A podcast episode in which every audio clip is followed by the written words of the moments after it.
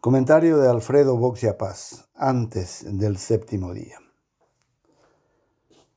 Los libros del partner. Supongo que Vidalia Sánchez, Pablo Burián, Alejandro Gatti y Cayetano Cuatrochi, mis buenos amigos editores y libreros, se estarán planteando la inutilidad de sus existencias al enterarse de la declaración de Raúl Fernández Lipman, ex secretario del Jurado de Enjuiciamiento de Magistrados había sido que no era tan difícil vender libros en Paraguay. Por lo menos para el partner, quien asegura que eh, buena parte de la fortuna que acumuló en pocos años provenía de la venta de más de 10.000 ejemplares del libro que había escrito una tía. Este campeón literario está siendo investigado por enriquecimiento ilícito y lavado de dinero. La fiscala Victoria Acuña asegura que de ser real dicha fuente de ingresos le reportó una ganancia de más de 1.300 millones de guaraníes. Una cifra tan increíble que sorprende que no haya sido explorada con mayor rigor por la Fiscalía. Así como asombra que para el tribunal la declaración de la tía, confirmando que el sobrino la ayudaba a vender ejemplares, fuera suficiente para dar por legítimos esos ingresos. Así como, con curiosas lagunas de la acusación fiscal y benévolas interpretaciones del jurado, se llegó a una sentencia absolutoria del que se consideraba una de las piezas claves del sistema de extorsión, intercambio de favores y corrupción de jueces y fiscales. Era la terrible mano derecha del presidente del jurado de enjuiciamiento, el poderoso Óscar González Daer. La fiscalía afirmaba que Fernández Lipman había ahorrado 200 mil dólares con su modesto sueldo de funcionario público. Sin embargo, el fallo de los jueces sostiene que tras el examen de las pruebas, sus ingresos están debidamente justificados. Los jueces expresaron que fundaron su fallo en los exámenes de la Contraloría General de la Nación y en los informes periciales de la propia Fiscalía y de la Defensa. Es decir, según el tribunal, la Fiscalía no pudo probar los hechos.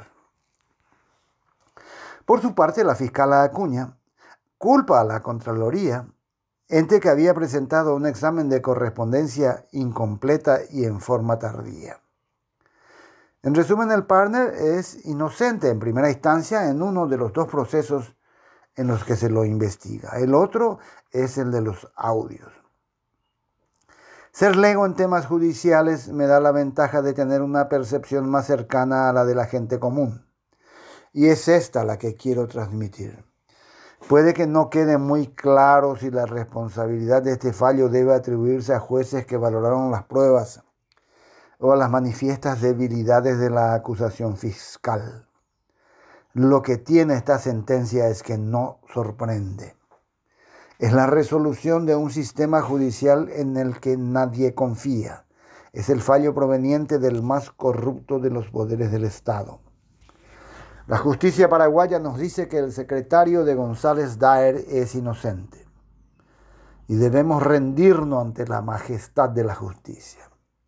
Solo que no se puede espantar el hedor a impunidad. No es la culpa de Fernández Littman ni de su abogado. Es la culpa de tantos años de inmoralidad letrada que llevan a la gente a desconfiar que las cosas se hayan hecho mal adrede para liberar al partner. Hay demasiados antecedentes de protección y encubrimiento a amigos del poder como para evitar que en las calles y oficinas se diga que no hay de qué sorprenderse. Hay quienes sostenían que este vertiginoso vendedor de libros sería entregado como chivo expiatorio para salvar a los peces grandes. Su absolución, dicen, anuncia lo que se viene. Con la operación cicatriz van por todos apuntan a una amnistía general. Los audios del jurado de enjuiciamiento nunca existieron. Justicia y política paraguaya juntos para servirle, amigo ciudadano. Me resisto a creer que la infamia llegue a tanto, pero nuestra justicia es capaz de hacerlo. Por mi parte, observaré con desconfianza, con el mismo descreimiento que me embarga, cuando me cuentan que el partner era mejor vendedor que mis viejos amigos libreros.